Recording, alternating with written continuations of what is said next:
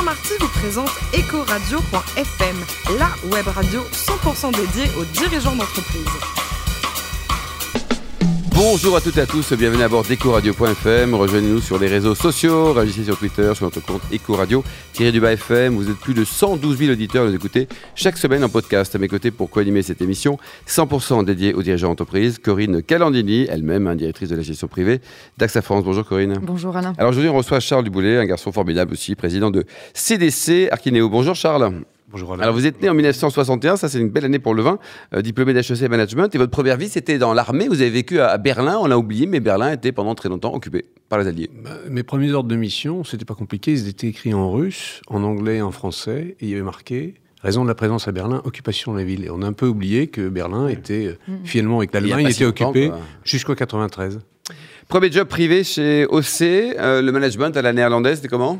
Sont des gens sympas, rugueux, mais sympas, les Néerlandais, non? C'est des gens plutôt sympas qui foutaient la paix euh, à la filiale française et qui laissaient gérer sa, boutique comme elle était. Donc c'était plutôt sympa. Mm. C'était, mais c'était un management de vendeur de copieurs avec Xerox en fax, donc, mm. en face, donc c'était, c'était dynamique. alors on m'a dit que vous n'étiez pas très actif pendant votre entretien d'embauche collectif euh, chez OC. Qu'est-ce que vous avez fait là? Ah, ça c'est une vieille histoire. Mais je sortais moi, de, l'armée, donc euh, sortir de 5 ans d'armée et puis vous arrivez dans le civil pour aller vendre du copieur, c'est quand même. Ah c'est sûr que. Un, ça peut être un peu Il y, avait, il y avait eu un entretien collectif et puis bah, pendant l'entretien collectif, moi je disais rien, j'avais écouté, et puis, euh, et puis il y avait un certain nombre de questions qui ont été posées, et puis ensuite un entretien individuel. Et entretien individuel, le, recruteur, qui est resté un copain depuis, euh, me dit Mais euh, attendez, on ne comprend pas, vous n'avez pas posé une seule question. Je dis Mais attendez, il n'y avait pas de questions à poser. D'abord, les questions qui ont été posées étaient complètement connes, parce qu'il il y avait déjà les réponses dans ce que vous aviez expliqué avant. Et moi, j'estimais que les questions que j'avais à poser, elles n'intéressaient personne d'autre que moi. Donc voilà, donc c'était, ça, les avait un peu sur le moment marqués. Pas très collectif, tout ça, comme truc. Ah, hein. que le, premier gars qui voulait virer, mais ils me l'ont dit après, dans, dans l'entretien collectif, c'était moi, parce que justement, j'avais pas posé de questions. Et en fait, le premier qu'ils ont gardé, c'était moi, parce que justement, je n'en avais pas posé. Bon, ensuite, NEC, euh, vous êtes en charge de, de l'activité indirecte, donc vous bossiez avec des, des revendeurs, c'est ça? Oui, alors là, je, découvre un truc génial. Euh, je laissé un peu la France, mais je m'occupais des revendeurs répartis sur toute la France. Et là, j'ai vraiment, pendant deux ans et demi à peu près, j'ai voyagé partout en France. Et ça, c'est merveilleux de connaître le, les territoires. Ça, ça, ça, ça, marque. Et puis, je n'étais pas vieux, j'avais 24, 25 ans. Tous les villages de France. Vous êtes un peu le, ah bah, Stéphane Bern de la technologie, Charles, ça? Oui, si on veut. vous avez rejoint donc ensuite un fabricant d'imprimantes. Pour votre premier job d'encadrement, vous étiez directeur commercial à l'époque? Je suis directeur commercial et puis euh, il a arrive euh, ce qui devait arriver, c'est-à-dire qu'au bout de quelques, quelques mois, euh, je suis chez, chez, chez et euh, bah là, c'est confronté à qu'est-ce que c'est qu'une équipe. Alors, je, l'avais déjà eu dans le cadre de l'armée, mais là, c'est un petit un peu différent. Pas fondamentalement, pas tant que ça, parce que finalement, il faut expliquer aux gens où on veut aller. Et il faut les convaincre, il faut leur expliquer, il faut les motiver. Et ça, c'était euh, le style de management que j'avais dans l'armée, parce que c'est, on n'a pas d'autre solution que de l'avoir. On n'imagine pas ça, mais le garde à vos repos, ça marche juste pour les couleurs. Mais après, il faut qu'on explique aux gens ce qu'il faut faire, sinon ils ne le font pas ou pas bien. Mm. Et finalement, dans le, dans le civil, c'est exactement la même chose. Donc, première expérience euh, satisfaisante, Et enfin, je me suis bien amusé. Et votre premier poste de DG, c'était chez Genicom? C'est Genicom, où là, euh, effectivement, je quitte Mannesman, je rentre chez un de ses un, concurrent. Et comme, comme directeur commercial d'une équipe plus grosse, euh, et, puis, au bout de quelques mois, le directeur général me dit Je m'annonce qu'il s'en va. Et les Américains, c'était une filiale, de, spin-off de General Electric, me, disent bah, Écoute, c'est toi qui vas faire le job. Donc, euh, donc voilà, je me suis retrouvé directeur général comme ça, euh, grâce et malgré moi. Et en 2000, vous êtes là pour vous débarrasser d'une entreprise que la Poste ne veut plus? C'était quoi cette histoire? Ah non, ça c'est en 2000, après avoir fait mon, MBA, je, reprends la direction générale d'une filiale de la Poste qui euh, faisait de la démat fiscale des factures. On est au tout début de la dématérialisation dans l'histoire de la digitalisation. Et on est surtout une année où la Poste, pour la première fois, annonce des pertes. Donc Martin Vial euh, doit prendre un certain nombre de décisions. Et euh, on a été sacrifié sur l'autel, on va dire, des salariés et des syndicats qui disaient, en investissant dans... Parce qu'on était évidemment en perte. En investissant dans des sociétés comme celle-là, vous contribuez à ralentir le volume de courrier. Et donc, il ne faut pas continuer. Et donc, bah, on m'a demandé de la fermer. Donc, ça a été dans tous les sens du terme. Euh, donc je l'ai fermé. à tout niveau, quoi. Depuis 2002, donc c'est laissé Arquinéo. Le, votre métier, c'est quoi exactement? Un métier, CD Archinéo, c'est un tiers de confiance archiveur.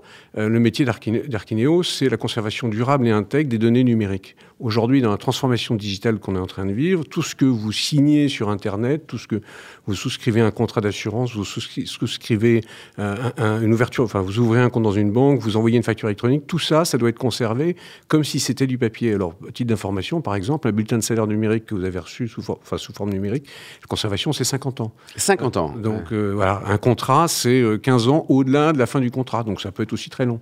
et donc, mon métier, bah, c'est de garantir cette, cette intégrité du document pendant des périodes aussi longues. Et le capital, qui sont les, heureux actionnaires de cette euh, entreprise bah, L'heureux actionnaire, pour être un peu crédible sur le sujet, c'est la Caisse des dépôts et consignations. ça va, ça fait sérieux ça. Hein. bah, en tout cas, ça rassure. vous êtes passé de 0 à 2 milliards d'archives. Il faut les stocker quand même. Hein. Oui, alors ça, c'est le problème, c'est pas tellement les stocker, c'est de passer de 0 à 2 milliards. Oui, c'est ça, il faut, les trouver aussi. D'abord, parce que pourquoi c'est pas si compliqué, c'est que enfin, si on prend quelques chiffres, euh, effectivement, en, en, 2001, on avait zéro archive, en 2008, on en avait 25 millions, en 2016, on en avait 1 milliard, et fin 2018, on va en avoir 2 milliards. Euh, et en fait, la place pour les 2 milliards, c'est à peu près la même place, compte tenu de l'évolution de la technologie, que pour les 25 millions euh, de, 2008. Donc, le souci de la place, c'est pas forcément ça. En fait, après, il faut de la performance, il faut, faut de, de, la bande passante pour répondre à ça, et puis il faut aller, faut aller euh, chercher des usages. Des clients, quoi. Corinne? Charles, oui, c'est un thème à, à, la mode quand même, tout ce qui est digitalisation, dématérialisation. Moi, j'ai toujours un petit peu de mal avec tous ces intervenants. Qui sont aujourd'hui vos concurrents? En nos concurrents, ça va être d'abord le client final qui peut avoir la tentation de vouloir faire lui-même. Donc c'est quand même un concurrent. Il faut aller le convaincre que c'est mieux chez moi que chez lui. Ça c'est donc c'est la, la, première chose. Deuxième concurrent, ça va être des gens qui sont issus euh, du, euh, de l'archivage papier et qui ont euh, besoin, un besoin vital de, de se transformer parce que leur volume papier se, se, réduit comme peau de chagrin. Sauf que ce qu'ils réalisent petit à petit, c'est que là où ils faisaient 100 en chiffre d'affaires avec du papier, ben, ils vont faire 10 avec du numérique. Donc il ne faut pas simplement trouver. Mm. le basculement vers le numérique n'est pas, est, pas suffisant. Et puis des acteurs comme La Poste, comme Orange ou comme, ou, ou comme d'autres qui sont aussi concurrents. Mais des acteurs qui sont des purs players comme nous de l'archivage, je ne fais que ça on n'en a pas d'autres. Qu'est-ce qui motive vraiment les gens à passer au numérique pour vous en termes d'archivage? Est-ce que c'est le gain de temps, le, gain économique, le côté écologique? Alors, l'archivage n'est jamais que la conséquence de la transformation. Donc, nous, on arrive en, quelque part en bout de chaîne dans le dispositif. Ce qui les motive, c'est la rapidité d'usage. Oui. C'est tout. C'est euh, aujourd'hui pour ouvrir un compte, pour souscrire un, contrat. Euh, si en, trois clics j'arrive à le faire, c'est génial. Je suis, je suis commercial, j'ai une tablette, euh, je vais chez le client, je peux tout, tout faire sur ma tablette. Je ressors, le contrat est signé.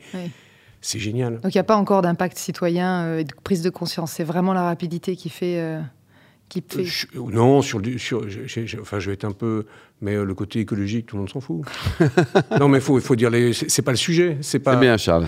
C'est euh, bien. Vous affirmez vos opinions. Ils sont, ils sont peut-être plus, ils sont peut-être. Non, non, mais c'est Tant mieux, mais, mais c'est pas dans, dans, dans, dans, la chaîne de décision. Oui, c'est pas pour ça d'abord. Ça vient à la fin, totalement à la fin. Enfin, si sous, euh, si sous prétexte de, vouloir euh, enfin, améliorer l'environnement, euh, vous devez charger vos coûts par deux, ça va pas aller.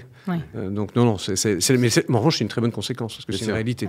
L'hébergement santé, par contre, en revanche, ça c'est peut-être une nouveauté qui peut intéresser plus de monde sur. Alors l'hébergement santé, c'est nous, on est hébergeur de données de santé depuis maintenant à peu près un an. Euh, bah oui, parce qu'en fait, on est, on est, de plus en plus avec les objets connectés, on est concerné. Euh, il y a un certain nombre de données, de, santé qui vont circuler. Et puis, un truc tout simple. Hein, euh, hier, enfin, vous êtes un, assureur. quand vous ouvriez un compte, bah, vous demandiez le poids. Est-ce que je fume Est-ce que je fume pas Est-ce que j'ai eu des maladies dans des... Mm. Ce sont des données de santé à caractère personnel. Mm. donc ça, de, plus en plus, on va être, on va être amené à en avoir. Il va bien falloir les traiter. donc oui, c'est un marché qui en pleine croissance qui est en, en, forte croissance pour les années à venir encore. Ça veut dire qu'on peut assister à une révolution de la carte vitale hmm. Euh, là, je, c'est un sujet que je maîtrise pas, donc je ne répondrai pas. Non, ce qui est, euh, ce qu'on peut assister certainement, c'est une révolution de la manière dont on va être soigné et dans la manière, mm. notamment dans les zones euh, rurales, dont on mm. va être soigné, avec ces, avec, ces, avec ces cabines entre guillemets de soins où vous allez pouvoir faire un premier diagnostic assez facilement, et ça c'est génial, parce que ça règle ce problème de désertification. la téléconsultation, ça marche très bien. Enfin, peut-être les ambitions à l'international aujourd'hui? Alors, euh, c'est l'ambition. Enfin, euh, d'abord, pour aller à l'international, il faut d'abord être gros dans son pays. Donc, c'est ce qu'on a commencé par, faire. Et puis ensuite, on a regardé autour de nous euh, où on pouvait aller. Alors, on était déjà à l'international dans 23 pays, mais plus en accompagnement de nos, clients qui avaient besoin d'une réplication locale de leurs données parce que leur filiale était présente en Australie, aux États-Unis ou au Canada. Mais euh, au-delà de ça, ça, c'était pas suffisant. On n'allait pas chercher des clients locaux. Et, euh, et puis on s'est dit, bon, bah, de toute façon, le règlement européen, par exemple, permet de, euh, de, de, de pouvoir proposer aux Allemands d'archiver euh, en France. Sauf que la réalité est un peu différente. Les Allemands, ils disent, moi, je veux que mes données, elles soient locales. Bien sûr. Comme les Français disent. Mm. Et euh, donc, c'est, donc on, a, on a ouvert un bureau à Stuttgart euh, en début d'année. euh, Ça marche pas mal Et- ça marche bien Mhm. ben, ça marche, ça marche, mais euh, en l'occurrence, les Allemands pour une- enfin, sont en retard sur nous, sur notamment le, tout le développement Ouais. du mode SaaS, fois, sur le développement des usages numériques, ils sont en retard. Et l'Espagne, vous avez également vous avez missionné des Alors l'Espagne, on y va, mais avec une approche un peu différente. On cherche des partenaires locaux, et eux, ça les gêne pas du tout d'avoir leurs données en France. Oui, eux, c'est Donc là, ça, se dé- ça, se développe, ça se développe paradoxalement plus rapidement. Alors Charles, côté cuisine, il paraît que vous êtes champion olympique de la brochette de, bord à la- de porc à la bière. Alors, comment vous faites? Prenez un, un cochon, prenez une bière, comment ça marche alors? Je- je- non, j'ai- j'aime la cuisine, je dirais du, comme, comme un peu le plat du jour. Je vais faire mon marché et je prends ce qu'il y a. Et cette, cette recette-là, c'est tout simple. C'était euh, de, de, de l'histoire. hein. C'était, euh, on était au Cébit à Hanovre. Puis alors, moi, j'ai- j'aime bien. enfin, ça, c'est peut-être mon côté ancien commando qui, qui reste. Je dis aux équipes quand on va comme ça en bande, je dis on, on prend pas l'hôtel. On se prend une maison en Airbnb, euh, on prend autant de chambres qu'il y a de personnes, et on fait la popote. Et puis là, on avait fait la popote, euh, et, euh, et en plus, on avait invité l'un de nos partenaires qui s'appelle DocuSign à venir aussi dîner avec nous. Voilà, un truc qu'on peut pas faire dans un hôtel. C'est génial, ça te crée des ambiances. Et ce jour-là, j'ai été faire les courses. Et vous avez fait la cuisine, Et, voilà, j'ai fait la cuisine, et c'est là où il y avait les brochettes de Ça. porc, revenu à la bière. À Voilà. la Vous bière. vous louez là à l'heure de temps en temps quand on a un besoin Bon, à bord de séminaire. Radio. Quoi. Et côté vin, vous êtes plutôt Bourgogne, vous hein? Pour je suis côté Bourgogne parce que j'ai une mère bourguignonne, donc j'ai pas, j'ai pas trop le choix. Et puis euh, je suis, je suis tombé dedans quand j'étais petit. Donc, euh, mais j'avoue avoir quand même quelques. Oh, Il y a pire, c'est un excellent péché. Ouais, hein. Mais, euh, donc oui, je suis plutôt, je suis plutôt Bourgogne. Et enfin, pour terminer, vous adorez euh, bricoler, notamment voitures anciennes, et notamment une 504 Cabrio. Elle fonctionne bien? Elle fonctionne bien, elle a un petit problème sur le quatrième cylindre, celui qui est plus bah, près du cylindre. Corinne va, Corinne va venir Petit s'en pare-brise. occuper. Ah bah, bien sûr. Merci à vous en tout cas, Charles Boulet. Vous êtes le patron de CDC Arkineo. Merci également à vous, Corinne Galandini, directrice de la gestion privée d'AXA France. Euh, On attend vos réactions sur notre compte Twitter, Ecoradio-du-bas FM et notre compte LinkedIn, ecoradio.fm. On se retrouve mardi à 14h avec de nouveaux invités. Ecoradio.fm vous a été présenté par Alain Marty.